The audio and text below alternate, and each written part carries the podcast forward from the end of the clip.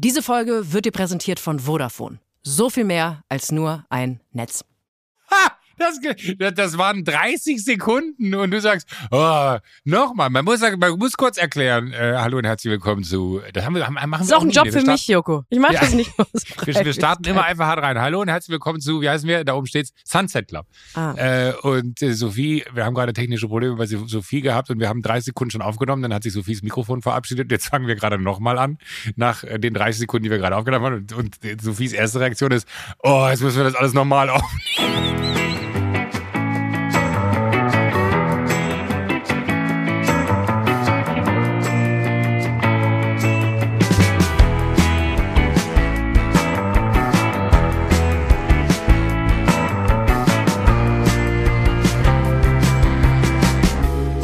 Fällt gar nicht auf, dass ich eine neue Brille anhabe. Ist mir aufgefallen, das ist so eine Galeristenbrille. Du hast so eine dunkle Hornbrille zum ersten Mal an. Du hast sonst nee, immer das so ist keine Horn, das ist kein Horn. Ich mach jetzt, ich mach Weißt jetzt du, das so. ist so eine Sache, das sagen ist, ich Männer mit Brillen sehe. immer. Wo bist du? Das ich sehe dich kein- nicht. Das, das ist ist kein keine Horn. Das ist, guck mal, das ist so, Hornbrille. das ist braun transparent. Die Leute wissen doch, was gemeint ist. So eine dunkle, dicke Brille mit Rand und nicht mehr so Meine eine Architektenbrille. Bist du Wenn ich ja. schon kein Architekt bin, dann mein Kumpel Tobi hat die und äh, die steht ihm sehr gut. Und der sagt seit zwei Jahren, du musst dir auch mal so eine aufsetzen. Dann habe ich mir davon eine Sonnenbrille gekauft oder vielleicht auch zwei. Und dann habe ich die im äh, Sommerurlaub so gut gefunden, dass ich gesagt habe, vielleicht kann man die auch normal tragen. Dann habe ich sie in diesem schönen Braun gefunden und dachte mir, ich probiere es mal aus. Hast du jetzt nicht Angst, dass du mit Optenhöfel verwechselt wirst im Fernsehen? War das nicht ein bisschen auch dein, dein Markenzeichen, so eine goldene, feine Brille?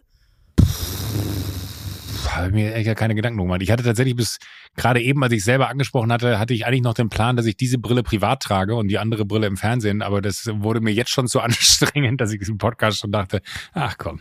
Scheiß drauf.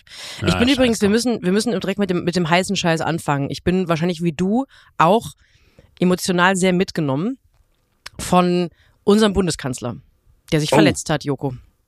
Ja. Der ist gestürzt beim Joggen, Ja. wo ich mir auch direkt frage, vielleicht beim nächsten Mal nicht nach dem Sommerfest und vier Glas Wein noch mal joggen gehen. Ich weiß, bist du schon mal beim Ja, Joggen wahrscheinlich gestürzt? macht er das eher so wie ich, wenn er zu viel getrunken hat, läuft er nach Hause, weil er denkt, dann kann er länger Taxigeld schlafen. sparen. Genau, dann kann er länger schlafen und kann besser ausnüchtern und das Laufen verbrennt ja auch mehr. Ja. Und dabei ist es wahrscheinlich passiert. Und dann hat er vor ein paar Tagen auf seinem offiziellen Bundes Bundeskanzler äh, Instagram-Account, wo ich mich übrigens auch gefragt habe, den hat, übernimmt er ja von, hat er ja übernommen von der Bundeskanzlerin. Ja. Oder? Damit die Reichweite Mhm. nicht verloren geht. Das macht, macht man doch auch bei Fernsehformaten.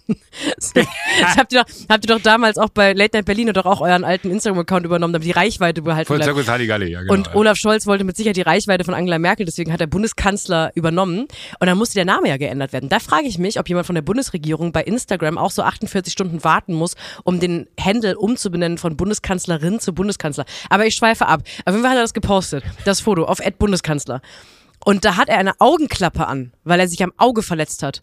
Und da hat er auch ähm, Striemen, der ist aufs Gesicht Ganz gefallen. blöd da in den Stock reingefallen. Weißt du, ist, er- ist er in den Stock gefallen? Weißt du das? Das nächste Bild, was wir sehen werden, ist wie wenn, wenn bei, äh, wenn, wenn, ich war letztens äh, auf einem Pferdehof und habe eine Freundin besucht und dann hat sie mir die traurige Geschichte erzählt, dass Bist du mit einem Pferd befreundet? Äh, ich habe eine Pferdefreundin, ja. Äh, und dann Ach hat so. sie mir die traurige Geschichte erzählt, dass ihrem äh, Pferd ein Auge entfernt werden musste, weil sich da ein, ein Gegenstand reingebohrt hatte. Nicht, dass wir das jetzt auch sehen, dass wenn er die Klappe abzieht, dass er dann so ein zugenähtes Auge hat wie das Pferd. Das wäre so voll. Also, na, das wollen wir nicht.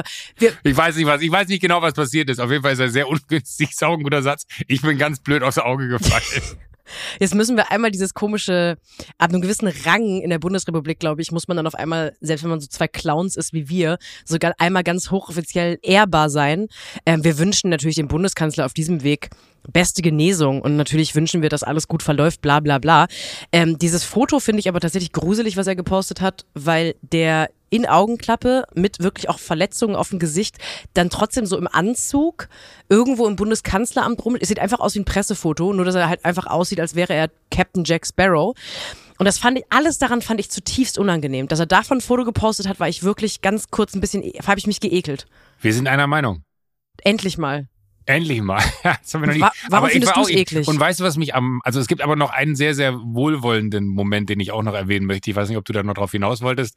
Äh, ich würde ihn dir lassen. Äh, aber ich muss sagen, man hat ja mitbekommen, dass er sich verletzt hat. Ja. Und man hat auch mitbekommen, dass er beim Laufen gestürzt ist. Also, dass man weiß auch den Ursprung dieser Verletzung. Und ich habe mich nur so im Nachgang gefragt, wenn ich bei allen Verletzungen, die ich mir jemals in meiner Karriere zugezogen hätte, ein offizielles Posting rausgehauen hätte, äh, von mir so, ey, sorry Leute, Schulter, das ist so, weißt du, wir wussten doch, dass es passiert ist.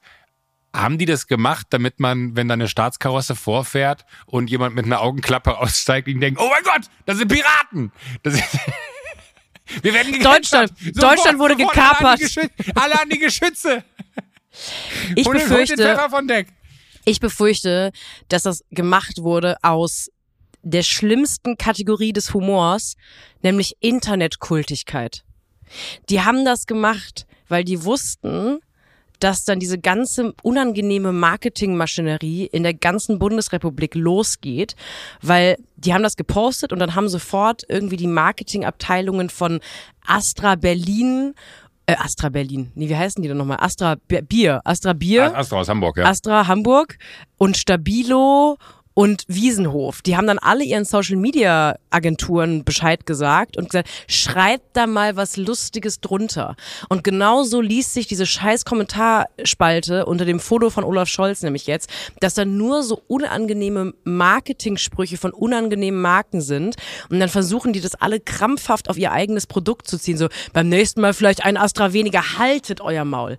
Das ist alles so, das ist so eine komische Jungformatisierung von Politik, wo ich denke, ist doch schlimm genug, dass der gestürzt es, wenn ist. Du rantest. Ich könnte ich dir muss jetzt eine halbe Stunde zuhören. Steiger dich bitte da jetzt richtig rein. Ernsthaft. Ich finde das, so- weil, ich- also ich habe eh ein Problem mit Werbern. Das ist aber ein Problem, das ich habe und jedes Mal, wenn Weil ich so eine Brille mache, anhab wie ein Werber heute auch.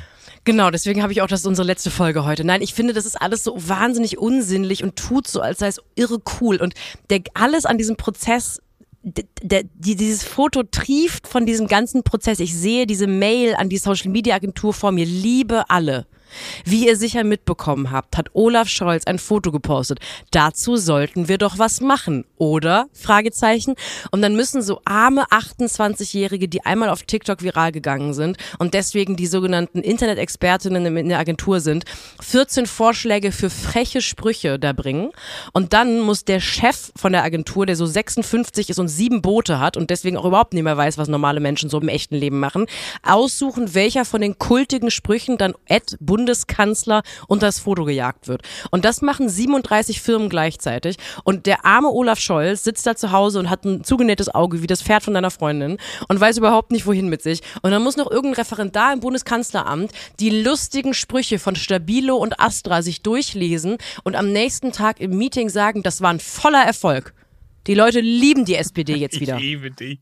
Hasse es. Ich hasse Da- alles da, daran. Also wir bei Jokolade, wir haben uns gesagt, wir machen da nicht mit, weil ich Habt wusste, dass du das dass, dass du das, nein, haben wir nicht. Boah, das wäre für mich weil so ein ich, Weil ich wusste, dass Interessenkonflikt du auseinandernehmen würdest. Aber wenn ich jetzt so drüber nachdenke, was, hätte ich gemacht, hätte ich wahrscheinlich einfach geschrieben, äh, dann doch lieber eine Tafel Jokolade essen. Nicht Oh, mehr das ist laufen halt- gehen, dann doch lieber Jokolade essen. Ja, und das ist Aber halt auch so ich- ich halb find- ich lustig, ne? Uh. Ich, ich muss sagen, im ersten Schritt, was wollte ich nämlich eben sagen, noch was Wohlwollendes, fand ich es ganz souverän und irgendwie auch witzig, weil man so gemerkt hat, die haben auch so eine helle, also irgendwie mag ich an der Situation, ganz ehrlich, abgesehen von all dem, was du gerade gesagt hast, finde ich es genauso schlimm, aber ich mag an der Situation, dass sie sagen, Herr Bundeskanzler, wir müssen jetzt ein offizielles Foto machen.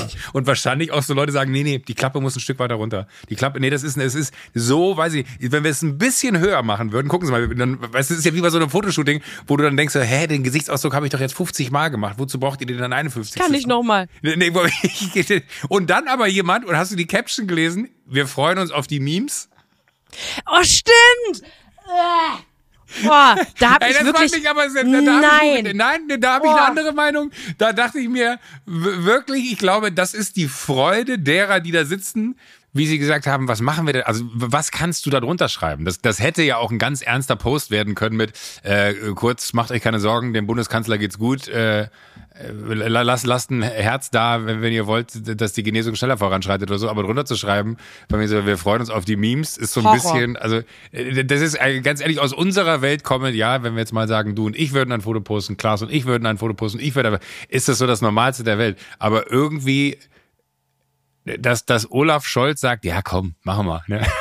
Ich finde, das hat irgendwas. Da, da macht er sich kurz wieder so, da macht er sich so zu dem niedlichen Mäuschen, für, für das ich ihn immer so optisch wahrgenommen habe. Und man sieht ihn da und irgendwie denkt man sich so auch, wie bizarr. Das, da, da kam wirklich ein Fotograf rein, da, hat, da haben die ein bisschen was aufgebaut, Licht und so und wahrscheinlich äh, haben zwei Stunden waren Leute hell aufgeregt, dann kann er sich mit seiner Klappe da reingesetzt, dann haben sie ein Foto gemacht.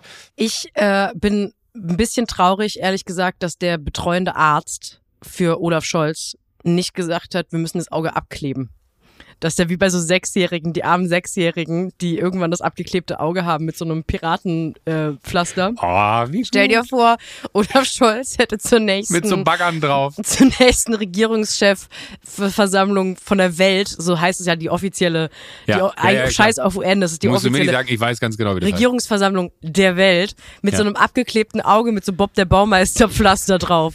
Ja, ich bin beim Spielen hingefallen, aber jetzt müssen wir mal über den europäischen Finanzausgleich gleich reden.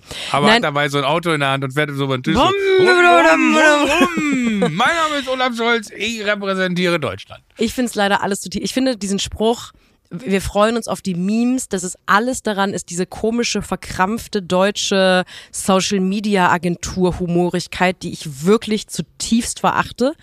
Und das Einzige, was schlimmer ist, als die Leute, die dann wirklich so fast, wenn der Bundeskanzler, also da, da kannst du doch im Prinzip wirklich Satire wegschmeißen. Wenn der Bundeskanzler ein Foto postet und selber sogar sagt, bitte mach da lustige Fotos draus und lustige Sprüche drüber. Und dann setzt sich das wissen wir ja jetzt. Dann setzt sich ja heute die Redaktion von der Heute Show hin und Olli Welke wird am Freitag darüber im Fernsehen Witze machen. Das ist doch im Grunde Humordienstleistung. Da kannst du doch eigentlich wirklich, kannst du eine Rechnung stellen an Olaf Scholz, weil du hast im Grunde das gemacht, was er von dir wollte. Aber viel schlimmer als die, die Gags machen, sind, finde ich, die, die da so, das sind so Medien, nee, nicht so, so äh, Politikberatermänner aus Berlin, die dann so drunter schreiben, das hat Stil, Herr Kanzler gute Besserung. Wo ich denke, das ist nicht dein bester Freund. Also wirklich, wie du merkst, ja, ich war hoch das, unzufrieden das geht ja auch Internet. mit einer Erwartungshaltung einher. Das also das, das Stil. schreibst du ja nur drunter, ja. weil du auch willst, dass irgendwer dann guckt, hä, wer ist denn das? Also wenn, wenn man nicht weiß, wer die Person ist, wer ist denn das? Dann stellt man vor, ah, okay, politischer Berater. Dann denkt man sich so, okay, die würden eine gewisse Nähe haben und er wollte auf dem Weg natürlich auch ja. irgendwie ganz kurz, nur seine äh, Kondolenz ist ja schon eins zu weit, ne? Äh, das Kondolenz nur im Todesfall oder das Kondolenz auch im Krankheitsfall? Ja, vor allem, wenn man tot ist. Ah, vor allem, wenn man tot ist. Also da hat er doch keine Kondolenz, äh, keine Kondolenzien heißt es ja, glaube ich, ne, äh, drunter gelassen. Aber ich, ich finde alleine die Motivation, da was hinzuschreiben, irgendwie auch witzig, weil es irgendwie auch so ein, so ein guter Spiegel von all dem ist. Alles, alles, was du beschrieben hast und beobachtest, ist ja goldrichtig. Aber ich, ich finde so diese Einzelpersonen, die dann immer noch mal äh, sich quasi dazu äußern und auch noch mal ihre Meinung kundtun. Meine Liebe, sie will jetzt nicht von dem einen Thema ins nächste springen direkt, aber Doch, bitte. Äh, ja, das Harald Schmidt-Interview hast du ja wahrscheinlich auch dir zum Besten gegeben. Und meine Lieblingskommentar darunter ist aber äh, eine Person, die darunter schreibt, dass äh, die Mutter der Person, die das den Kommentar verfasst hat, im Studentenwohnheim neben Harald Schmidt gewohnt hat und er damals schon äh, immer nur Witze auf Kosten anderer gemacht hat, auch sehr äh, auf seine Mutter und dass das äh, jemand war, der immer nur in die Öffentlichkeit wollte, der immer schon so einen Drang hatte, ins Fernsehen zu wollen und äh, das äh, auf, auf Kosten aller. Es war ihm alles egal so wo ich mir denke, aha, okay, ja, ist, da habe ich so eine helle Freude dran, solche Kommentare zu lesen. Ich ähm, finde, also für alle, die es nicht mitbekommen haben, für alle, die noch dabei sind, ähm, gemeinsam mit der Presseabteilung von Astra und äh, Comedian Orel Merz lustige Sachen unter Olaf Scholz Video äh, zu posten. Äh, Harald Schmidt war bei einer bei einer Gartenparty von der Weltwoche, das ist eine sehr konservative Schweizer Wochenzeitung, ein Magazin und hat sich da ablichten lassen mit äh, Hans-Georg Maaßen, der nun mal wirklich bei der CDU äh, als so rechts und so konservativ gilt, dass man manchmal nicht so genau weiß, ob man den überhaupt noch in der Partei haben möchte. Und mit Matusek, der ganz, aber ganz knapp oft an sehr gefährlichen Verschwörungstheorien vorbeikratzt. Manchmal auch nicht kratzt, sondern so mit beiden Beinen reinspringt. Und da haben die drei kultig leicht schwitzend mit etwas zu offenem Hemd auf so einer Sommerparty abgehangen. Und da hat sich ja schon die Frage gestellt, muss man wirklich mit Rechten reden und mit Rechten lachen, vor allem als Satiriker. Und seitdem ist diese Debatte um äh, Harald Schmidt, was hat man eigentlich mit dem anzufangen? Und ich glaube, diese Debatte war auch durchzogen von sehr viel Wehmut von vielen Leuten, unter anderem mir. Ich weiß nicht, wie es dir geht, Joko, würde mich sehr interessieren, wie du zu Harald Schmidt standest und stehst, weil ich den wirklich verehre eigentlich. Also verehrt habe. Ich habe Ich meine, mein, mein großer Traum ist Late-Night-Show zu machen. Harald Schmidt ist einer der, nicht der, doch einer der ersten, der wirklich auf einem US-amerikanischen Niveau in Deutschland Late Night gemacht hat. Der hatte mal fucking Conan O'Brien zu Gast. Also mir hat das wirklich das Herz gebrochen, weil ich ihn jahrelang gerne noch verteidigen wollte. Aber das, dieses Verteidigen kam natürlich vor allem daher, dass ich ihn einfach nicht verlieren wollte. Das war ein sehr selbstsüchtiges hm. Verteidigen. Und ab einem gewissen Punkt, nämlich dann, wenn es menschenfeindlich wird, und ich finde, wir sind bei Maaßen und Matusek auf jeden Fall an einem Punkt, wo man mit menschenfeindlichem Gedanken gut hantiert, sollte man auch einfach nicht mehr Leute verteidigen, nur weil man deren Shows früher kultig fand. Warst du, warst du eigentlich Schmidt-Gewächs? Nee, du hast nie bei Schmidt gearbeitet, ne? Nee, nee, nee, nee, da, da war ich nie gut genug für. Äh, das hätte ich mir auch, glaube ich, nicht. Der mir dann liegt nicht den Scheffel. Nee, aber der, der, das ist lieb, dass du das sagst, aber das ist die Wahrheit. Und äh, zum anderen äh, war das für mich aber auch immer sowas, Schmidt war so groß in meinen Augen, dass 90, a League of His Own. Das war gar nicht möglich, dass man, also für mich war das eine solche absurde Welt, die der da einem jeden Abend aufgemacht hat. Muss man ja auch sagen, das war eine Late-Night-Sendung, die nicht einmal im Monat oder einmal die Woche kam. Das ist ja dann noch keine richtige Late-Night-Sendung, sondern die kam wirklich daily. Ich glaube, nur montags haben sie nicht gesendet oder so oder nur freitags, weiß ich gar nicht mehr. Aber das war halt so eine Sendung, die hatte eine solche Größenordnung und bei mir war es ja auch, sage ich mal, wenn man jetzt meinen Weg sieht, gab es rückblickend ja nie den Wunsch, in dieses Autorengame zu kommen, weil ich gar kein Verständnis davon hatte, was das ist. Ich hatte auch nie den Wunsch, irgendwie Late Night zu machen, weil ich kein Verständnis davon hatte, was das ist. Ich habe einfach nur ganz gerne konsumiert, was er da gemacht hat und wurde hervorragend unterhalten. Ich glaube, da gibt es ganz viele legendäre Momente, die Harald Schmidt kreiert hat, wenn er irgendwelche historischen Ereignisse mit Playmobil-Figuren nachgespielt hat. Ich finde, äh, für mich persönlich, was Harald Schmidts Arbeit, für alle, die vielleicht wirklich ein bisschen zu jung sind oder das nie so richtig verfolgt haben, am besten zusammenfasst, der damals noch Kanzler Gerhard Schröder hat hat sich eine Villa in Hannover gekauft. Das war natürlich ein riesen, ich weiß gar nicht, warum es ein Ding war. Auf jeden Fall haben die Leute darüber geredet. Und dann hat er gemeinsam mit seinem Team in der Show an so einem Whiteboard stehend nachgerechnet, kann der Kanzler sich überhaupt diese Villa leisten. Dann hat er im Grunde wie so ein Bankberater bei der Volksbank, der gerade dabei ist, ein Darlehen zu vergeben, durchgerechnet, was macht so ein Kanzler im Monat. Und Entschuldigung, das ist mein Lieblingsbit von Harald Schmidt, ähm, das jetzt kein Lieblingsbit mehr ist, weil er mit Nazis abhängt. Ja, äh, vielleicht lassen wir ihn noch einen Moment hochleben und, und ja, weil ich finde, da gibt da gibt so viele schöne Geschichten. Tatsächlich, ich hatte irgendwann mal eine persönliche Begegnung, als ich äh, eine meiner äh, sagenumwogenen Auftritte im Traumschiff haben durfte. Darüber müssen wir auch mal reden, aber. Da müssen wir mal gesondert drüber reden. Äh, das ist eine, das ist eine das ist, das ist, das ist was. Da müssen wir dann aber auch den Flori einladen. Da muss der Flori auch dabei sein. Nee, das mache ich nicht ohne mein Bruderherz.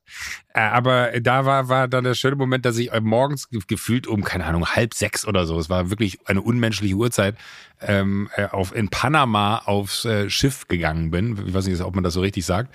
Äh, und ich wirklich den, den Flur runtergelaufen bin zu meiner Kabine und mir kam Harald Schmidt in einem wehenden Morgenmantel entgegen. Offen. Und, ne, relativ weit offen, muss man dazu sagen, wirklich. Und ich, ich, ich habe wirklich diesen Gang nur so, so 10, 15, 20 Meter runter. Das ist ja genau so hier, wie man sich das vorstellt. Und dann hat er gesagt, so, ja, ich drehe hier morgens immer meine Runde, damit alle wissen, ich bin an Bord.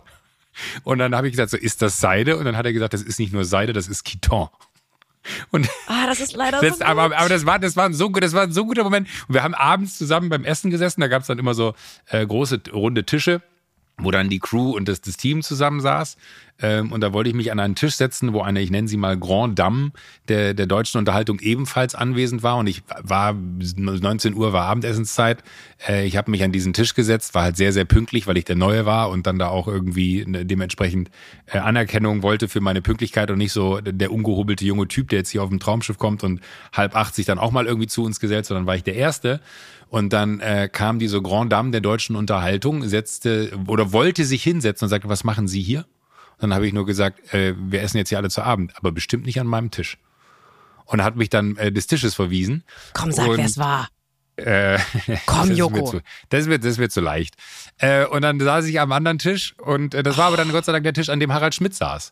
Und ähm, da war dann so eine, so eine äh, für mich auch also um, um nochmal klar zu machen, wie groß Harald Schmidt für einen, glaube ich, ist, der so in, meinem Alter oder, oder mit deiner Faszination, weil wir schon, äh, sag ich mal, alterstechnisch etwas weiter auseinander liegen, für gute für gutes deutsches Fernsehen, für gute Unterhaltung, für Late Night, für, für Bissigkeit, Boshaftigkeit und auch so, so glaube ich, grenzenüberschreitenden Humor, der aber immer dann irgendwie so gut ausgearbeitet war, dass er auch eine Rechtfertigung hatte, äh, weil man wusste, dass das auch äh, die Provokation vorgeplant war, etc. etc. Also wirklich einfach ein Genius in meinen Augen. Und dann war ich da an diesem Abendessenstisch und war ganz fasziniert davon, ihm einfach nur zuzuhören, habe gar nicht groß mit ihm geredet, äh, weil er jetzt auch da nicht referiert hat, sondern das war eine ganz große Runde von ganz vielen anderen und es war wirklich eine, eine spannende Unterhaltung darüber, warum ist er an Bord? Also ernsthaft, warum fährt er seit Jahren auf diesem Boot mit oder auf diesem Schiff mit? Er hat er den schönen Satz gesagt, dass er sich jeden Abend, wenn es nicht dieses erste Dinner gibt, wo man sich dann kennenlernt, an jedem Abend eigentlich sich irgendwo bei wildfremden Menschen an den Tisch setzt und sagt, schönen guten Abend, ist hier noch frei? Und dann setzt er sich dazu, weil alle natürlich auch wissen, er ist Harald Schmidt. Und er meinte, und dann bin ich in so einer Situation, dass ich einfach nur wirklich in das Leben anderer eintauchen kann, aufsaugen kann, was da passiert und das Gold wert ist für das Verständnis für, für meine Bühnengeschichten. Also das fand ich interessant, wie er dann nochmal so, wo, wo man selber, äh, also ich hatte auf diesem Schiff, hat mich niemand erkannt, weil die alle weit, äh, weitaus älter waren, als dass äh, die Leute äh, irgendwie unsere Shows gesehen hätten oder meine Sachen gesehen hätten. Und er war da aber natürlich, der konnte sich ja keinen Meter bewegen, ohne dass Leute ihn belagert haben, aber der, der war immer so, so unfassbar höflich, freundlich. Und dann, ähm, gab es jetzt auch ja gar nicht so viel, was man hätte mitbekommen können von ihm. Ne? Also es ist jetzt nicht so, dass Harald Schmidt omnipräsent wäre und man das Gefühl hat, so der, der macht zu viel. Ich habe in diesem Interview so ein paar Passagen, wo ich sage, da finde ich seine Haltung sehr gut. Was denn zum Beispiel? Naja, dass er sagt, es ist schon krass, äh, so, also ich breche es jetzt mal in meinen Worten runter und hoffe, dass er das damit gesagt hat, dass ich mit ein, einem solchen Foto alle Leute sich jetzt die Frage stellen nach all dem, was ich getan habe, äh, ob das meine Gesinnung ist. Und äh, dass, dass es äh, so wenig wie ein Foto braucht, um äh, quasi in der Gemeinde für Aufruhr zu sorgen. Ich, ähm, also ich, ich möchte jetzt einmal kurz, weil ich erinnere mich an diese Passage, auf einfach weltwoche.ch während dieser Aufzeichnung gehen, unvorbereitet. Und das erste, was man oben sieht, ist irgendwas, ein Artikel gegen eine Grünliberale. Das zweite ist dass die Schweizer, dass die Schweizer Wirtschaft stagniert wegen Israel. Sehr doll zusammengefasst. Dann irgendwas wegen des Kriegs, dann irgendwas, was Baerbock wieder bescheuertes fast getwittert hat. Also, man muss sich schon die Frage stellen, warum geht man überhaupt ja. zu so einer Veranstaltung, weil ich wahrscheinlich noch viel mehr als du, weil ich auch als Journalistin gearbeitet habe, man wird ständig zu sowas eingeladen. Und ich weiß, ich war dieses Jahr das, glaube ich, das erste Mal bei so einer Veranstaltung vom Spiegel. Ich war beim Spiegel Sommerfest eingeladen. Und ich weiß einfach, da würde ich mir jetzt anmaßen, für Harald Schmidt mitzureden.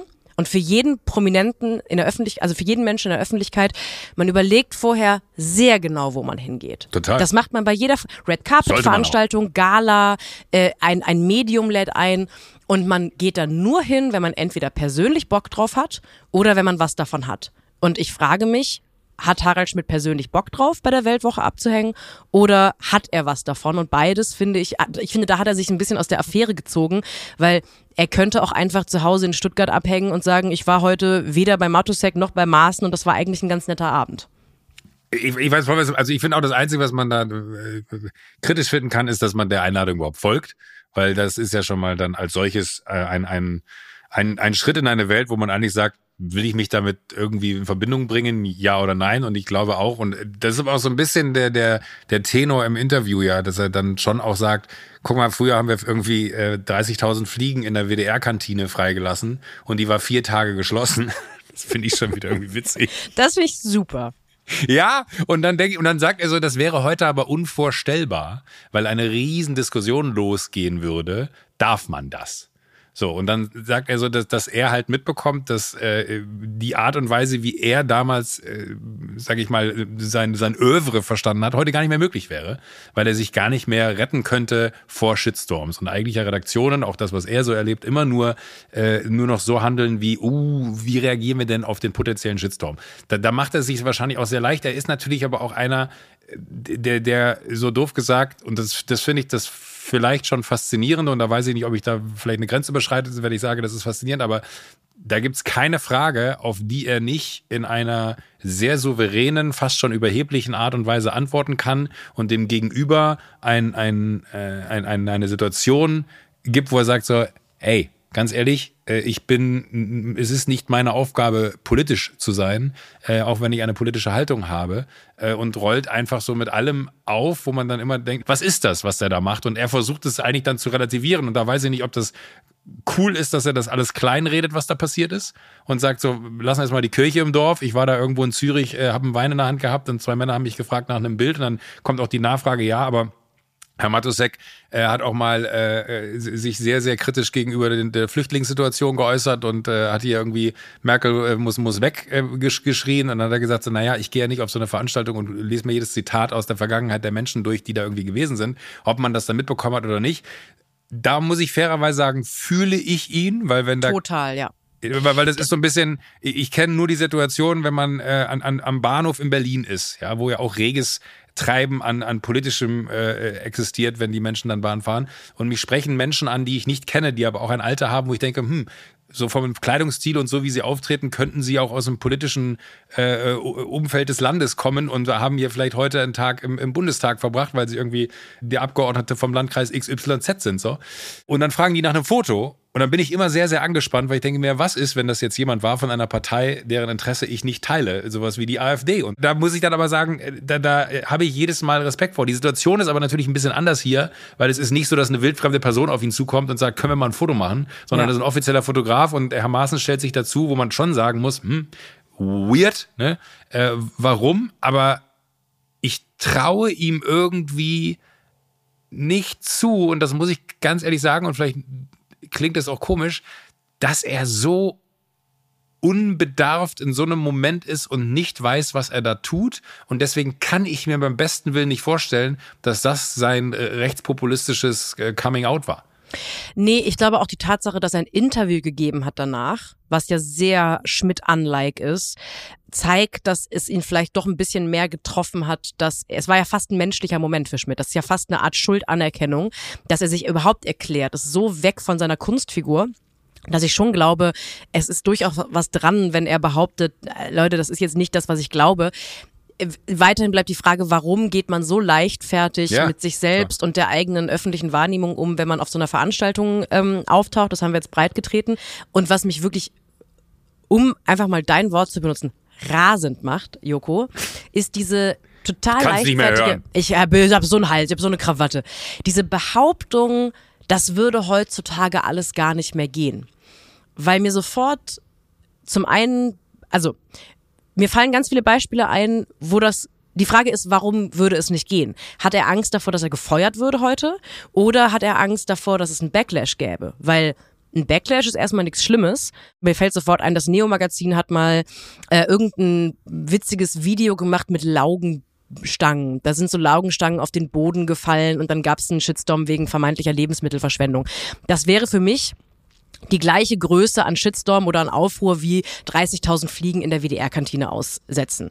Da hat keiner einen Job wegen verloren, da hat man eine Woche mal irgendwie schlechte Laune im Internet, easy. Mir fällt auch sofort ein, jede Staffel die hat vier die Tage Welt. zumachen müssen, das finde ich das allerbeste überhaupt. Ja. Da konnte vier Tage keiner essen. Ich finde es immer noch. Das finde ich aber irgendwie gut. Und ich, das ist genau, das, das, das, genau, das finde ich eine ich, schöne Form von was ist Von das? Guerilla, ich keine Ahnung, ob das überhaupt Satire, ist. Ich weiß nicht, wo Mm. man das einordnen kann. Ich finde aber diese Behauptung, das dürfte man heutzutage gar nicht mehr machen, ist so, Bro, woher, wie kommst du zu dieser Behauptung? Bei jeder Staffel Duell um die Welt habt ihr wegen irgendeines Beitrags irgendeine Debatte zu, ist das noch lustig? Sollte Mickey Beisenherz wirklich ein Stück aus seinem eigenen Rücken essen dürfen? Ist das noch Fernsehen? Ich habe das bei meinem Beitrag damals selber mitbekommen. Ist Drogen nehmen wirklich, das ist doch gefährlich? Jada, jada, jada. Das ist aber erstmal nicht mehr als Leute machen, haben eine Meinung und äußern die. Und dass jemand wie Harald Schmidt, der so hart ausgeteilt hat über Jahrzehnte in seiner Show, auf einmal so tut, als sei Einstecken automatisch das gleiche wie gecancelt werden, finde ich so ein bisschen zart beseitet für jemanden, der seit 30 Jahren in der Öffentlichkeit ist, ehrlich gesagt. Er ist ein Snowflake, sag's ruhig. Das trifft ihn richtig doll, glaube ich. Also er wird nie den Podcast hören, er aber wird uns nicht hören. wenn man sagt, Harald. Schmidt ist ein die, die Snowflake, Wahrscheinlichkeit, dass er mitbekommt, dass wir hier über ihn reden, ist Ja, äh, sehr gering. minus 10. Nochmal, A, halte ich ihn für zu intelligent, als dass er nicht weiß, was er da getan hat. B, äh, ist es, finde ich, eine Situation, wir müssen nicht wieder das Fass aufmachen, warum erst im ersten Schritt überhaupt dahin gehen. C, ist es aber so, dass ich der festen Überzeugung bin, dass wenn, wenn man das, das alles, was er ge gemacht hat, beobachtet hat, man eigentlich nicht davon ausgehen kann, dass das eine ernsthafte Auseinandersetzung sein soll mit ich, Harald Schmidt, bin jetzt Fan von all denen, die äh, gequirlte rechte Scheiße verbreiten. Das, das, das will und kann ich mir beim besten, also möchte ich mir noch nicht vorstellen, äh, weil, weil da, dafür ist es mir dann äh, noch so, so ein bisschen zu sehr auch, auch stumpfe, blöde Provokation. Und ich glaube auch, dass das in so einem Typen wie Schmidt, in so einem Moment, wenn er so ein Foto macht, einfach der Moment ist so, ha, darüber wird die Welt reden. Da werde ich äh, alle mal ganz schön irgendwie, ja. doch, 100 Prozent. Ja, ja, das genau. Ist ne, natürlich, weil, auch, weil ja. guck mal, äh, wenn, wenn du so, und, und er scheint ja in einer gewissen Art, das liest du ja auch in, in, in, jedem, in jedem Satz des Interviews, er steht irgendwie so ein bisschen, oder er, zumindest fühlt er sich so für, äh, kannst du, kannst du Hunde hören? Hier bellen gerade wahnsinnig viele Nein, Hunde gar nicht. Hört keiner von uns Joko mal. Das ist kein Hund, dann ist gut, dann kann Hast ich du, einfach Machst du Hundekämpfe bei dir er, im Haus? er steht, und ich finde, das, das merkt man in dem Interview, zumindest in seiner eigenen Wahrnehmung, so ein bisschen über den Dingen. Und das kann gesund und ungesund sein und je nachdem, wie man es kommuniziert, kann das gut oder schlecht sein. Aber in so einem Moment glaube ich fest daran oder möchte ich fest daran glauben, dass ein Harald Schmidt sagt, fuck it, es ist ein Foto. Äh, ich bin gespannt, was das auslöst, weil mhm. er, er, da so eine gewisse nonchalante äh, Art dran legt, äh, ohne sich dann vielleicht im, im zweiten Schritt auch Gedanken darum zu machen, auf wessen Mühlen er da gerade Wasser gießt. Ja, es bleibt spannend. Es bleibt spannend. Werbung. Erinnerst du dich noch, Joko, an die Jeans, die ich mir irgendwie vor letztes Jahr mal gekauft habe, die so eng war, als ich im Laden anprobiert habe, dass ich die kaum zubekommen habe und nicht sitzen konnte. Ja. Und ein paar Wochen später saß die wie angegossen. Weil bei Jeans ist es so, dass die einfach, die sitzen ja so nah an der Haut und dann kann man da mit seinem Po, wenn man hm. sich bewegt, dann kann man da so eine Form reinmachen. Und genau weil das so ist, weil die Jeans so nah am Körper ist und die so quasi eine Einheit bilden, ist unserem heutigen Werbepartner wichtig, dass keine schädlichen Chemikalien an die Haut kommen, wenn man diese Jeans anhat. Und deswegen stellen sie Jeans Jeans mit verantwortungsvollen Methoden her. Es geht um Armed Angels, ein Kölner Modelabel, dessen Mission es ist, Produkte herzustellen, die Menschen lieben und die am wenigsten schädlich für den Planeten sind. Das müsste dir doch, Jöko. Das, da, da, da geht mir das Herz auf und dafür haben die tatsächlich ein Label gegründet. Dafür gibt es nämlich das Label bei denen, die Detox Denim. Ja, äh, wo unterscheiden sich diese Jeans vom Ist-Zustand der konventionellen Jeansproduktion und was macht Arm Angels besser, nachhaltiger? Also erstmal sind die hergestellt ohne gefährliche Chemikalien und mit nachhaltigen Materialien als konventionellere Jeans, also sowas wie Bio-Baumwolle oder Recycelt Baumwolle, statt konventioneller Baumwolle, aber auch noch mehr.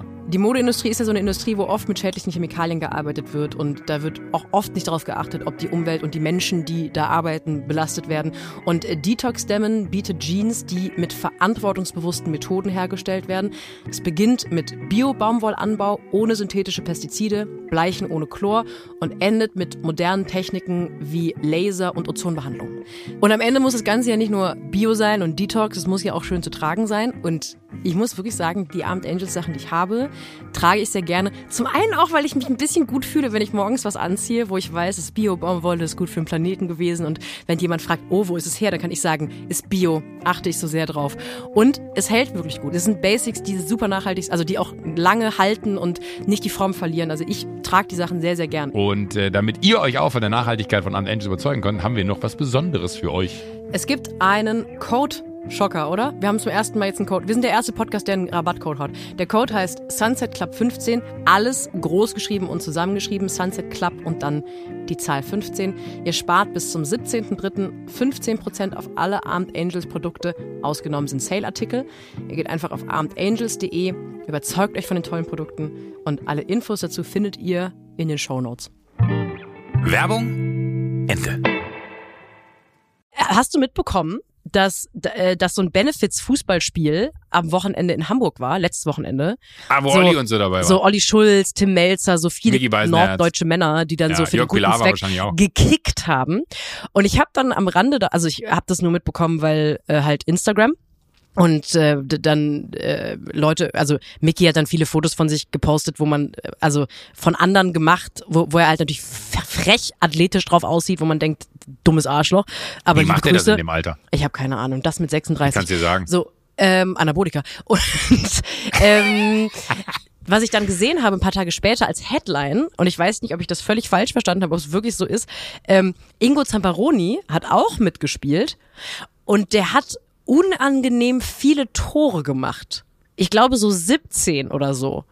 Und da wollte ich mal dich fragen. Als Ingo Zamperoni. Champeroni. Ich muss jetzt mal kurz parallel gucken, ob ich das nicht völlig falsch verstanden habe, weil ich natürlich Fußball, ich habe so ein bisschen eine Fußballlegasthenie, aber ich glaube. Wir reden hier über. Champeroni. 17 Tore. Ich, ich, äh, warte ganz kurz, jetzt muss ich einmal hier. Ingo. Willst du mich verarschen? Aber da steht tatsächlich nicht wortwörtlich, dass er die 17 Tore gemacht hat. Steht nicht da, dass er die gemacht Er hat. steht, es steht nicht wortwörtlich da, aber es klingt so, aber es steht nicht da, als hätte er, also es, es könnte auch so sein, dass es quasi Clickbait ist oder er es nicht gemacht hat. Das wäre auch geil. Ingo Zamperoni beim FC Bayern und Tagesthemen. Ich habe ich hab mich vor allem gefragt, du warst ja, du bist ja auch schon so ein Mensch, du warst ja auch schon mal bei Benefits Fußballveranstaltungen. Ich glaube, das ist Oh so eine Gott. ganze eigene Crowd von deutschen Promis, die bei Benefits Nee, Fußballveranstaltungen Benefits sind. tatsächlich noch nie. Benef Achso, Benefits, du, ich hab- du kickst immer Ich nur habe für einen ein schlechten einziges Zweck. Mal äh, ein, ein, ein Abschiedsspiel äh, mitmachen dürfen. Das ist das einzige Fußballspiel in meinem Leben, was ich in Ausschnitten gesehen habe. Ist es wahr, dass du erst in der Garderobe erfahren hast, dass du der einzige Nicht-Ex-Profi bist bei diesem Spiel? Ja.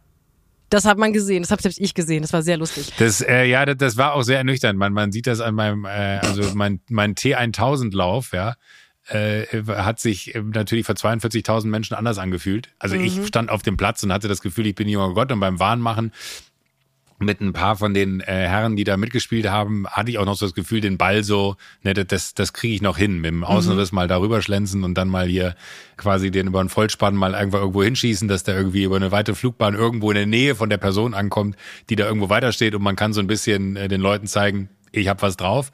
Aber ich sag mal, sobald äh, es dann ans Laufen ging, war ich äh, leider raus. Aber ich habe danach immer zu allen gesagt, und da bleibe ich heute auch bei, wer von euch kann sagen, dass er in ein vollbesetztes Stadion reingelaufen ist, wo der Name gerufen wurde, 42.000 Menschen deinen Nachnamen rufen und ich zehn Minuten auf dem Platz stand. Dass ich eine Brille hatte die erste Halbzeit, war vielleicht auch ungewöhnlich, weil ich morgens dachte, scheiße, wie mache ich denn das eigentlich im Spiel? Ich sehe ja nichts ohne Brille.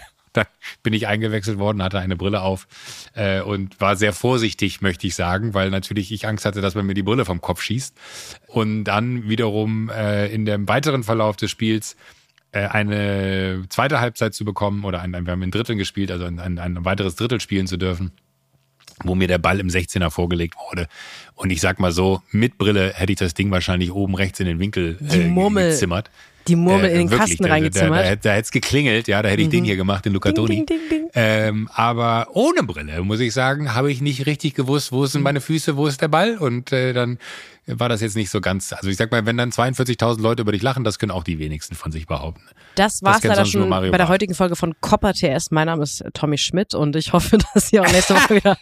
Ähm, ich habe also angenommen, stell dir, kannst du dich mal kurz für das Gedankenexperiment in eine Welt versetzen, in der du, Entschuldigung, in der ich, du. ich neige immer dazu, sofort einen Schwank aus meinem Leben zu Ist doch erzählen. wenn schön. Ich freue mich doch. Ich will nur. Ich, ich bin da wie ein, wie ein Luftballon und du bist die Nadel. Ich platze dann sofort. nein, ich möchte das doch. Ich, ich will nur. Ich will noch weiter damit dir reingehen. Ja, bitte, bitte, bitte, lass uns tiefer in Ähm, diese Materie. kannst du dir kurz als Gedankenexperiment vorstellen, dass du gut im Fußball wärst und die Ja. anderen genauso gut wie du? Also nicht, Ja. dass du die, der einzige Nicht-Ex-Profi so, bist, kann ich so gut. sondern benefitsmäßig.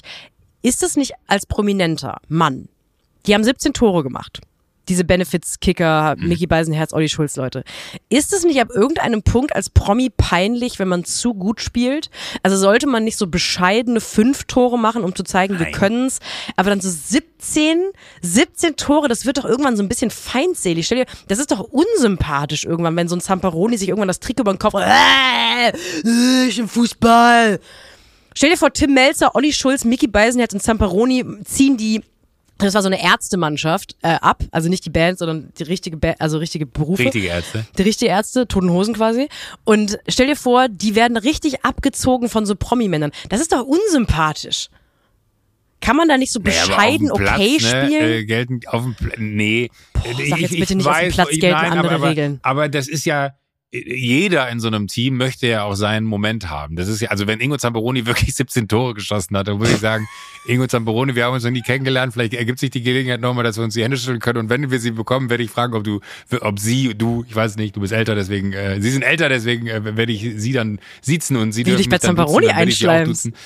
Aber, aber äh, da werde ich Ingo Zamperoni erstmal fragen, ob er 17 Tore geschossen hat und dann wird das wahrscheinlich den weiteren Verlauf des Gesprächs sehr beeinflussen.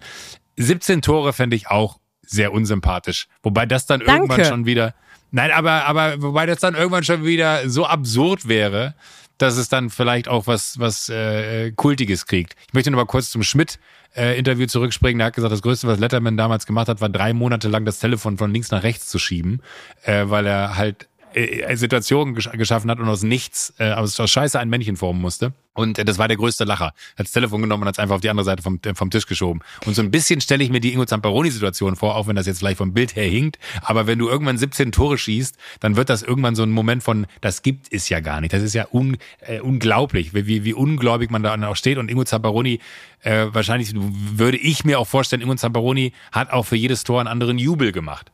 Da, macht er, da machst du natürlich mal den Cristiano Ronaldo. Dann slidest du mal mit den Knien zur Eckfahne. Dann äh, bleibst du einfach stehen und machst den hier, von wegen, ich will nichts mehr hören, meine Freunde. Ja, machst die, den Finger vor den Mund. Oder du tust so, als wenn du im, im äh, äh, vorher bei den anderen gespielt hast und machst ein Tor und freust dich gar nicht aus Respekt vor der anderen Mannschaft. Das, das finde ich, das hat schon was. Und ich finde, bei solchen Spielen ist ja das, das Schöne eher, so richtig zu sehen, wie jeder, der auf so einem Platz steht, in meiner Person eingeschlossen, glaubt, Fußballprofi zu sein. Klar. Und das ist, glaube ich, was, das kannst du einem äh, ähm, Mann, der auf einem Platz steht, nicht nehmen, dass dieses Gefühl von, das sind meine fünf Minuten, in denen ich mir vorstelle, was wäre aus mir geworden, weil ich glaube, da gibt's wenige Menschen, also vielleicht Glashäufer Umlauf ist einer von denen, die äh, sich nicht irgendwann mal in ihrem Leben vorgestellt haben oder hätten, was wäre passiert, wenn ich Fußballprofi geworden wäre. Mir ist auch aufgefallen, dass diese ganzen norddeutschen NDR-Promis, sag ich jetzt mal, auch wenn die nicht beim ja, NDR weiß, arbeiten, die haben alle auch wirklich so ein Ding, die haben so eine so ein Vibe, als wären die fast Fußballprofi geworden. Also die meisten Männer, die ja irgendwann mal gekickt haben, erzählen gerne, sie wären Profi geworden, aber in zwölf haben sie wenn. sich fies am Knie verletzt und so. Genau. Also alle Männer irgendwie in deinem Alter haben ähm, einen Kreuzbandriss gehabt und sonst wären sie Profi geworden. Aber Tragisch. so einem Zamperoni und so einem Tim Melzer glaube ich das irgendwie wirklich. Die wirken alle so, als wären die wirklich Profi geworden. Du Nein? Das wirklich. ich liebe es, mich mit dir über Fußball zu unterhalten. Das meinst du nicht. Du ernst. Arschloch, hör auf, dich lustig zu machen. Tim Melzer, als Fußballprofi willst du mich verkohlen? Verkohlen? Nein, weiß ich nicht. Der wirkt, der hat, also ich habe mir das Video von der Ansprache im, in der Umkleide angeschaut, wo der die Leute angeschrien hat. Als hätten, ja, sie grade, als hätten sie den dritten Gang vergessen rauszuschicken in der Bullerei.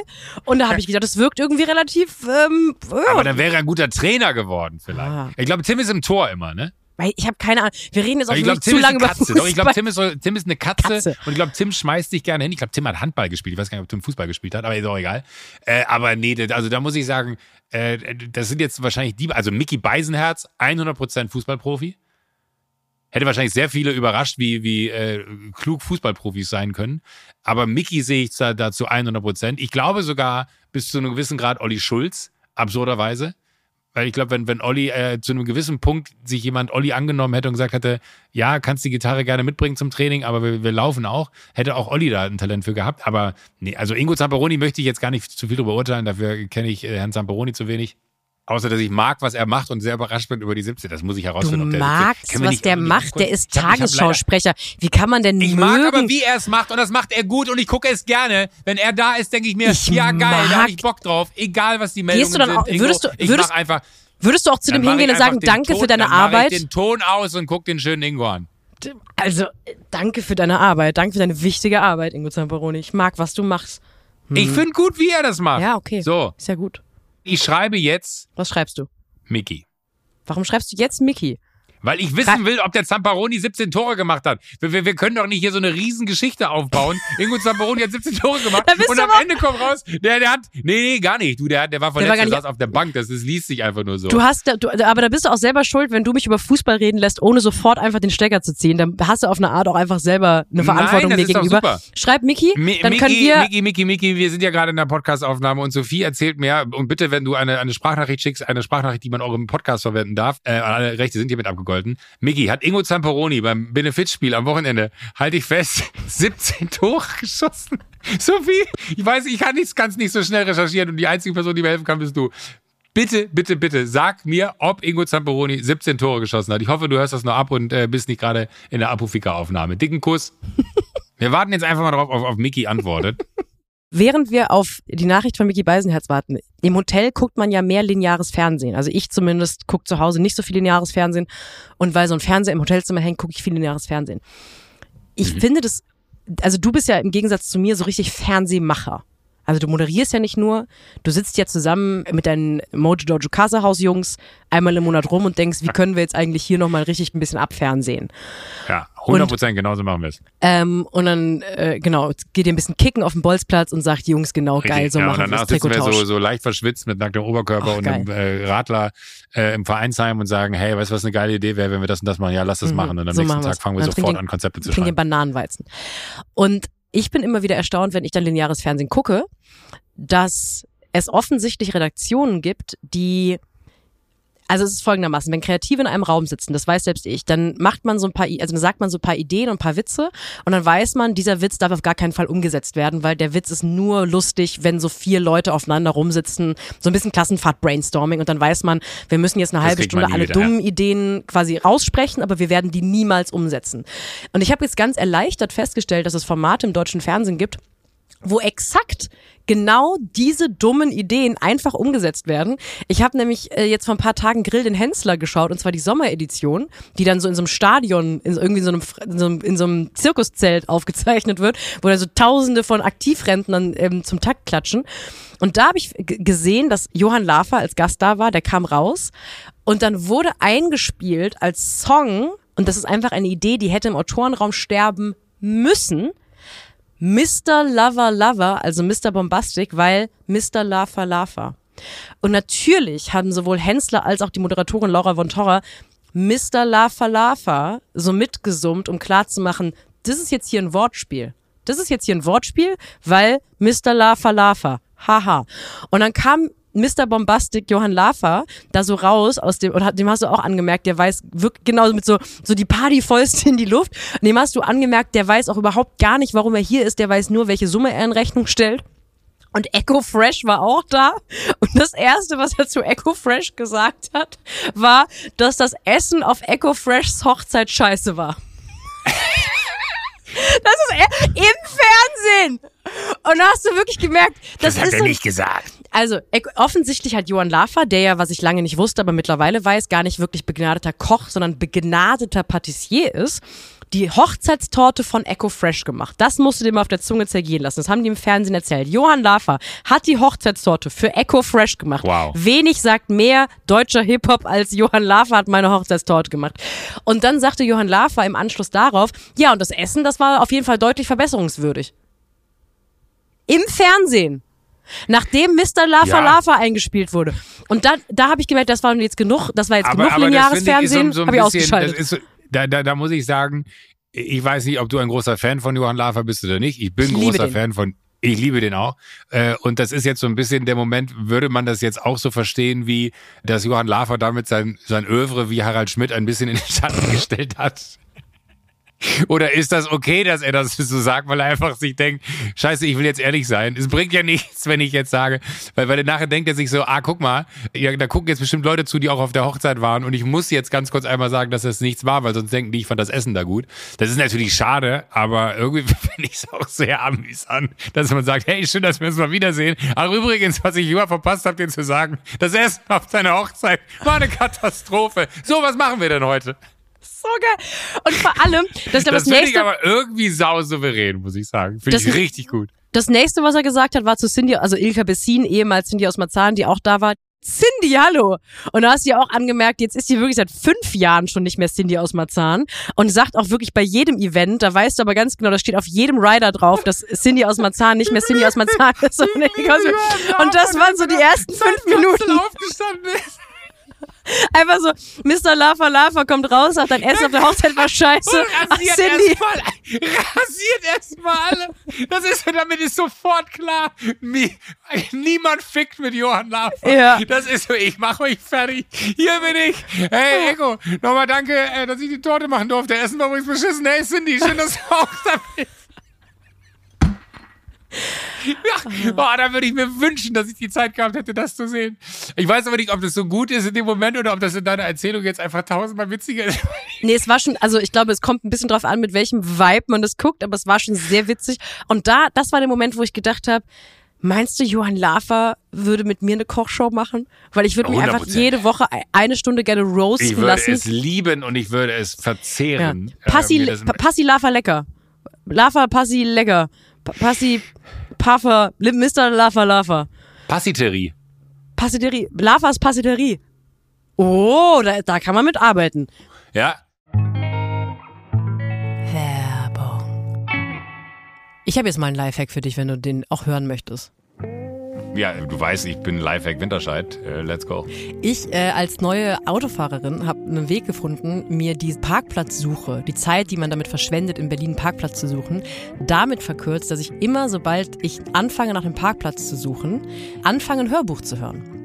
Weil ich dann das Gefühl habe, je länger ich brauche, um einen Parkplatz zu finden, desto mehr habe ich von einem Hörbuch gehört, das ich sonst andernfalls vielleicht nicht weitergehört hätte.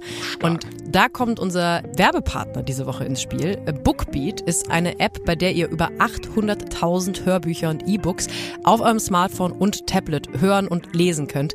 Da gibt's eine große Auswahl, zum Beispiel Thriller von Simon Beckett, Romance-Titel von Colin Hoover. Äh, Es gibt auch Exklusivtitel und BookTalk Highlights. Ich höre im Moment von Nele Polacek, einer äh, ganz tollen Autorin, ihren ersten Roman, Kleine Probleme, ist letztes Jahr rausgekommen, wurde ungefähr von jedem Menschen, der in Deutschland über Bücher spricht, wirklich als eines der tollsten Bücher des Jahres erklärt.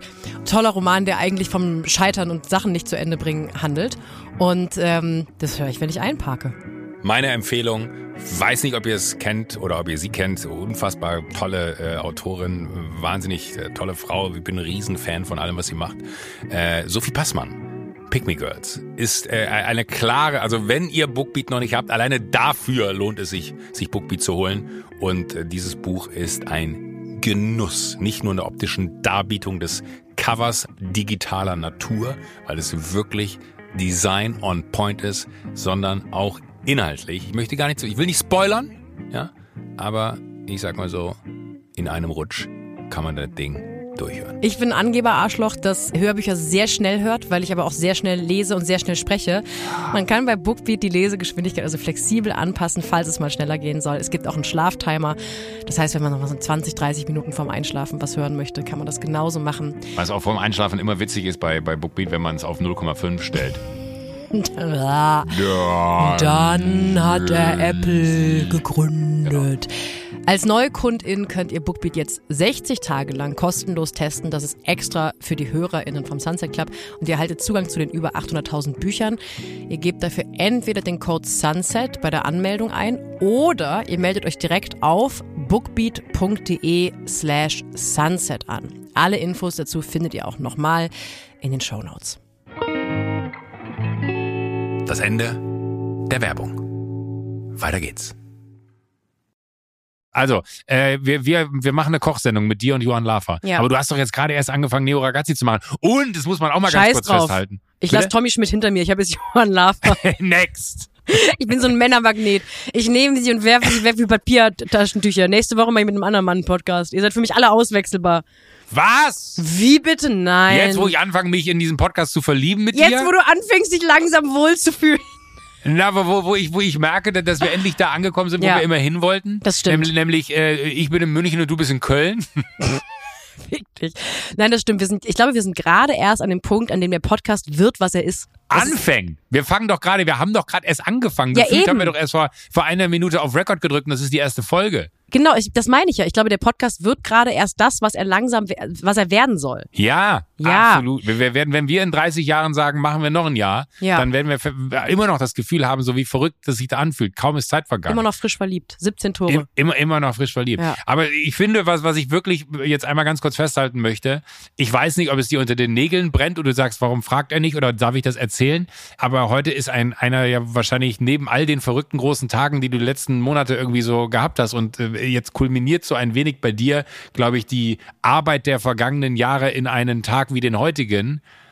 Ab heute gibt es Me Girls zu kaufen. Dein neues Buch. Und ich finde es, also ich finde es wirklich, ich habe überlegt, ob wir damit einsteigen. Ich wollte es aber nicht so unangenehm für dich gestalten.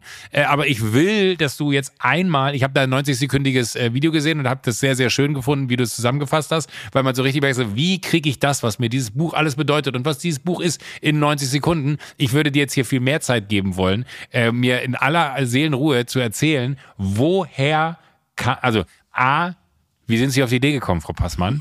äh, wie sind Sie auf den Namen gekommen? Wie viele Seiten hat es? Welche Schriftgröße ist es? Und ist es auch was für Joko Winterscheid? Es ist ein Buch, das vor allem für Joko Winterscheid ist. Sehr gut. Ich möchte es mir kaufen, wer du schickst es mir. Ich habe sie leider schon geschickt. Aber falls du mir noch eins mit einer persönlichen Widmung schenken möchtest danach, kein Problem. Aber du kannst mir auch sagen, wann ich anfangen muss zu kaufen, damit es Auswirkungen auf die Buchcharts hat. Ähm, ab jetzt kauft einfach überall außer bei Amazon. Das ist äh, genau das Richtige. Geht zum Buchladen und sagt, hier das Buch von der Alten. Also, das geht in dem Buch um Pick Me Girls. Pick Me Girls sind, das kennen mit Sicherheit einige aus Social Media, Frauen, die sagen, ich bin anders als andere Frauen. Und was dahinter steckt, ist, dass äh, es viele Frauen gibt, mich inbegriffen, das, darum geht's in dem Buch viel, die, dass sie irgendwann gelernt haben, Frauen sind eigentlich doof. Und wenn du eine Frau bist, die so ein bisschen anders ist als andere Frauen, dann kannst du bei Männern besser ankommen. Und da gibt's ganz viele Variationen von, die jeder im Alltag schon mal miterlebt hat. So diese Frau, die sagt, ich arbeite lieber mit Männern, mit Fra Frauen sind so anstrengend im Job. Ah, Oder Fra ja. Frauen, die sagen, ich bin privat viel lieber mit Männern befreundet. Frauen sind irgendwie so zickig und so stutenbissig. Oder Frauen, die sagen, oh, mit Shopping kann ich gar nichts anfangen. Ich weiß gar nicht, warum die Weiber jeden, jedes Wochenende irgendwie den, ähm, in den, in den Kauf, ins Kaufgeschäft, ins Kaufgeschäft rennen müssen. So, so reden Frauen. Und was dahinter steckt, ist, ähm, liebe Männer, schaut mich an. Wir alle finden Frauen doof, aber ich bin, ich bin zwar eine Frau, aber ich bin nicht so doof wie die anderen Frauen. Und deswegen habe ich das Buch geschrieben und angefangen darüber zu schreiben, wann war ich schon Pick Me Girl, wann habe ich ähm, eigentlich angefangen zu denken, dass Anerkennung von Männern so viel wichtiger ist als Anerkennung von Frauen. Und je mehr ich dieses Buch geschrieben habe, desto mehr habe ich festgestellt, lustig, dass Frauen, weil Be Frauen haben diesen Begriff erfunden, Pick Me Girls, lustig, dass Frauen schon wieder einen Wettbewerb daraus gemacht haben, wer die beste oder schlechteste Frau ist. Und das hatte ich gar nicht geplant, aber als ich das Buch dann so weitergeschrieben habe, habe ich gemerkt, dass es eigentlich auch etwas ist, was mich in den letzten Jahren, mich und viele andere Frauen, das weiß ich, be- belastet, dass es mittlerweile so eine Art Wettbewerb geworden ist, wer das feministisch beste Leben führt. Und Got ich auf einmal gemerkt habe, es gibt unglaublich viele Sachen in meinem Leben, private, persönliche Entscheidungen, die ich nicht mehr treffe nach der Frage, was ist gerade das Beste für mich, sondern wie biete ich möglichst wenig Angriffsfläche für andere Feministinnen.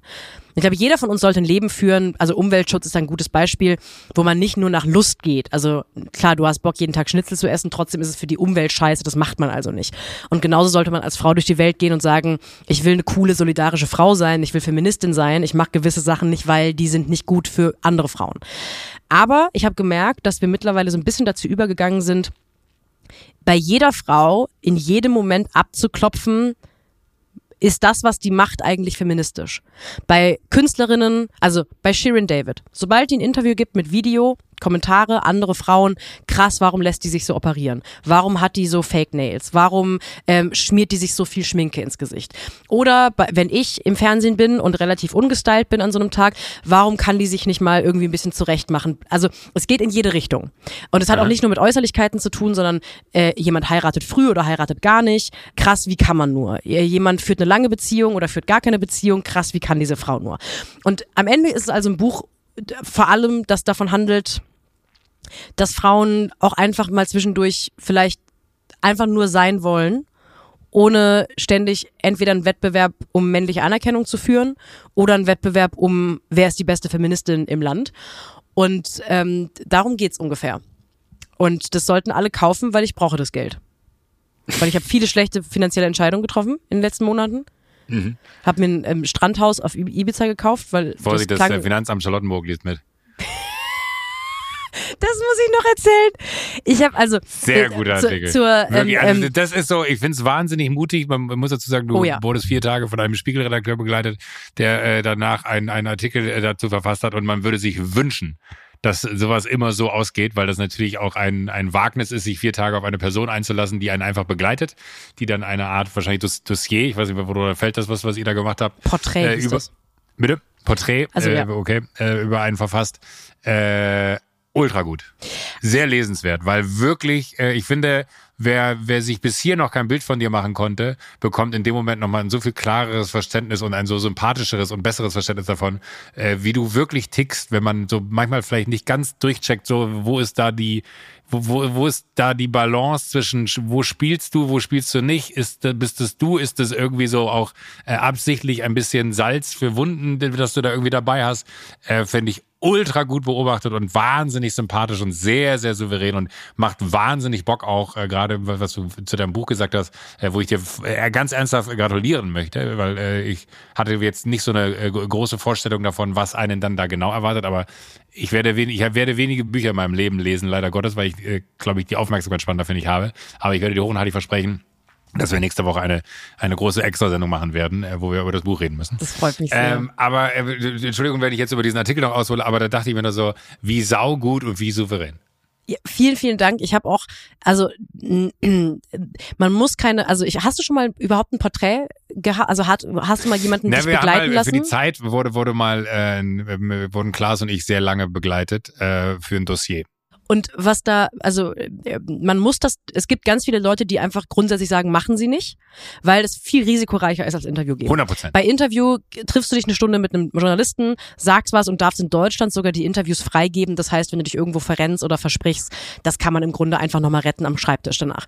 Und bei einem Porträt muss diese Person natürlich sehen, wie du wirklich bist und schreibt am Ende auch Beobachtungen auf und da hast du nicht unter Kontrolle, wie diese Person dich am Ende auch findet. Und ähm, ich hatte da tatsächlich ich würde sagen, auf eine Art äh, äh, Glück, weil ich es nicht selbstverständlich ist, dass ein Journalist schnallt, was man da versucht zu machen. Aber ich glaube auch einfach, dass ich, ähm, ich glaube, ich glaube, dass ich nett bin. Also ich glaube, ich bin ein netter Mensch. Deswegen habe ich nicht so ganz große Angst vor Porträts gehabt. Aber was ich wirklich lustig finde, weil du sprichst das Finanzamt Charlottenburg an, wir haben Zuschriften bekommen von geilen Pfeilen. Ähm, weil es gibt eine Stelle in diesem Porträt, das habe ich auch auf Instagram gepostet, deswegen haben mir Leute dazu geschrieben, dass ich äh, dem Reporter an irgendeiner Stelle sage, dass, weil er so meine, er sieht meine Sneaker, die neu sind, und dann sage ich ihm, die sind übrigens beruflich, falls das Finanzamt Charlottenburg mitliest. Und ich habe so viele Kommentare bekommen von Leuten, die gesagt haben, ah witzig, das ist Girl Math. Und dann ist mir aufgefallen, stimmt, ich bin Opfer meiner eigenen Girl Math äh, Ma- Math Wir haben die Sache besten geworden der Welt. Weil da tatsächlich, das war gar, gar nicht so wirklich ein Gag. Also natürlich war es ein Gag, dass ich Angst habe, dass das Finanzamt Charlottenburg mitliest. Aber ich habe mir halt wirklich das Kaufen dieser Sneaker damit zurechtgerechnet, dass ich dachte, ich trage die beruflich.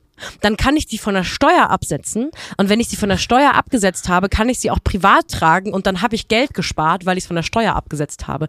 Und das habe ich nicht gemerkt bis zu diesem Moment, bis mir HörerInnen von diesem Podcast geschrieben haben. Und manche anerkennt und manche auch, ist es dein scheiß Ernst? Du machst das wirklich im echten Leben? Und ich bin offensichtlich ein Opfer meiner Aber das eigenen ist dann wahrscheinlich genau das, was ich meine. Man, man kann, man, äh, da geht kurz wie so, wie so ein, ein Seelenfenster auf bei dir und man guckt so rein und denkt sich so, sie ist wirklich so. Ja, also Und das, das, was man so als Schale manchmal äh, erstmal bei dir vielleicht durchdringen muss, aber wenn man dann da durch ist, dann merkt man erstmal, was für ein wohlig warmer Ort da existiert, äh, in dem es gar nicht mehr so zynisch und böse ist, sondern wo du wirklich dann einfach die äh, sehr, sehr, sehr tolle Sophie Passmann bist. Lest euch bitte im Spiegel dieses Porträt durch. Es ist wirklich sehr, sehr, sehr, sehr, sehr gut. Und das ist genauso, wie du sagst, es ist so mutig, jemanden vier Tage mit sich rumlaufen zu lassen, weil halt jede Situation auch dazu führen kann, dass äh, dieses Porträt in die eine und die andere Richtung geht. So. Und ich glaube, doof gesagt, den Mut hätte ich nicht, jemanden vier Tage neben mir herlaufen zu lassen, weil ich viel zu viel Schiss davor hätte, dass irgendwelche Situationen dazu führen, dass äh, man sich vielleicht von einer Seite zeigt, die nicht ganz so ist, wie man sie normalerweise hätte. Und dann fängt man sogar noch an, die Situationen so anders zu denken, fühlen und auszuführen, weil man weiß, dass man porträtiert wird, dass das am Ende äh, der, der, das, das Ende vom Anfang ist. Ich mache mir jetzt selber sehr großen Druck, dass ich nächste Woche dein Buch gelesen habe. Ich bin die ganze Woche im, ich bin die ganze Woche im Studio. Nein, aber ich, ich will das wirklich, weil, weil guck mal, für mich ist das was ganz Besonderes. Jetzt kenne ich dich als Autorin, als Mensch, als äh, Liebe ich Frau. möchte vielleicht sogar die Klammer aufmachen als als Freundin. Punkt, Bitte. Punkt, Punkt. Ja, Klammer zu. Ja, auch Fußballexpertin. Auch Fußballexpertin und äh, Fashion-Ikone und äh, definitiv auch, äh, wenn man mir nachgesagt hat, ich sei ein Tausendsasser, dann weiß ich nicht, was du bist. Äh, und dementsprechend äh, fühle ich mich ja fast verpflichtet, dieses Buch da zu lesen, aus dem einfachen Grund, weil ich auch wissen will, wie war die Sophie Passmann vor Joko Winterscheid? Sie existierte quasi. Ein Schatten ihrer selbst war sie. Sa- Sagen wir, was es ist. An alle Menschen, die, also ich möchte noch einmal gro Großwerbung machen. Ich habe das Hörbuch eingesprochen, das erscheint auch heute. Das gibt's bei Spotify. Das, das macht Ähm, es gibt's bei, gibt's auch bei anderen Anbietern, die wir jetzt hier nicht bewerben, weil äh, Bookbeat immer noch keine Werbung bei uns ein, ein, einmietet. Aber genau, also Hörbuch äh, ist dann quasi wie ein Podcast, nur nicht improvisiert. Und es ist ein gutes Hörbuch, ein sehr gutes Hörbuch sogar. Also nicht, weil ich es So. einspreche, sondern weil es sehr gut produziert ist. In meinem Skript ist das hier die letzte Seite von unserem Podcast. ich lese jetzt nicht, weil ich, ich lese jetzt nicht weiter. Ich muss vor. einmal umblättern. Das war mein Nee, Umblättergeräusch. The End.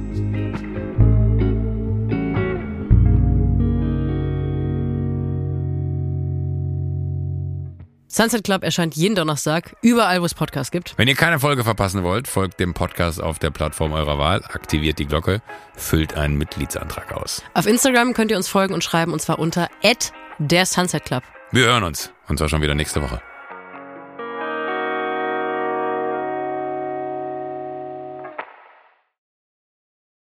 Diese Folge wurde dir präsentiert von Vodafone. So viel mehr als nur ein Netz.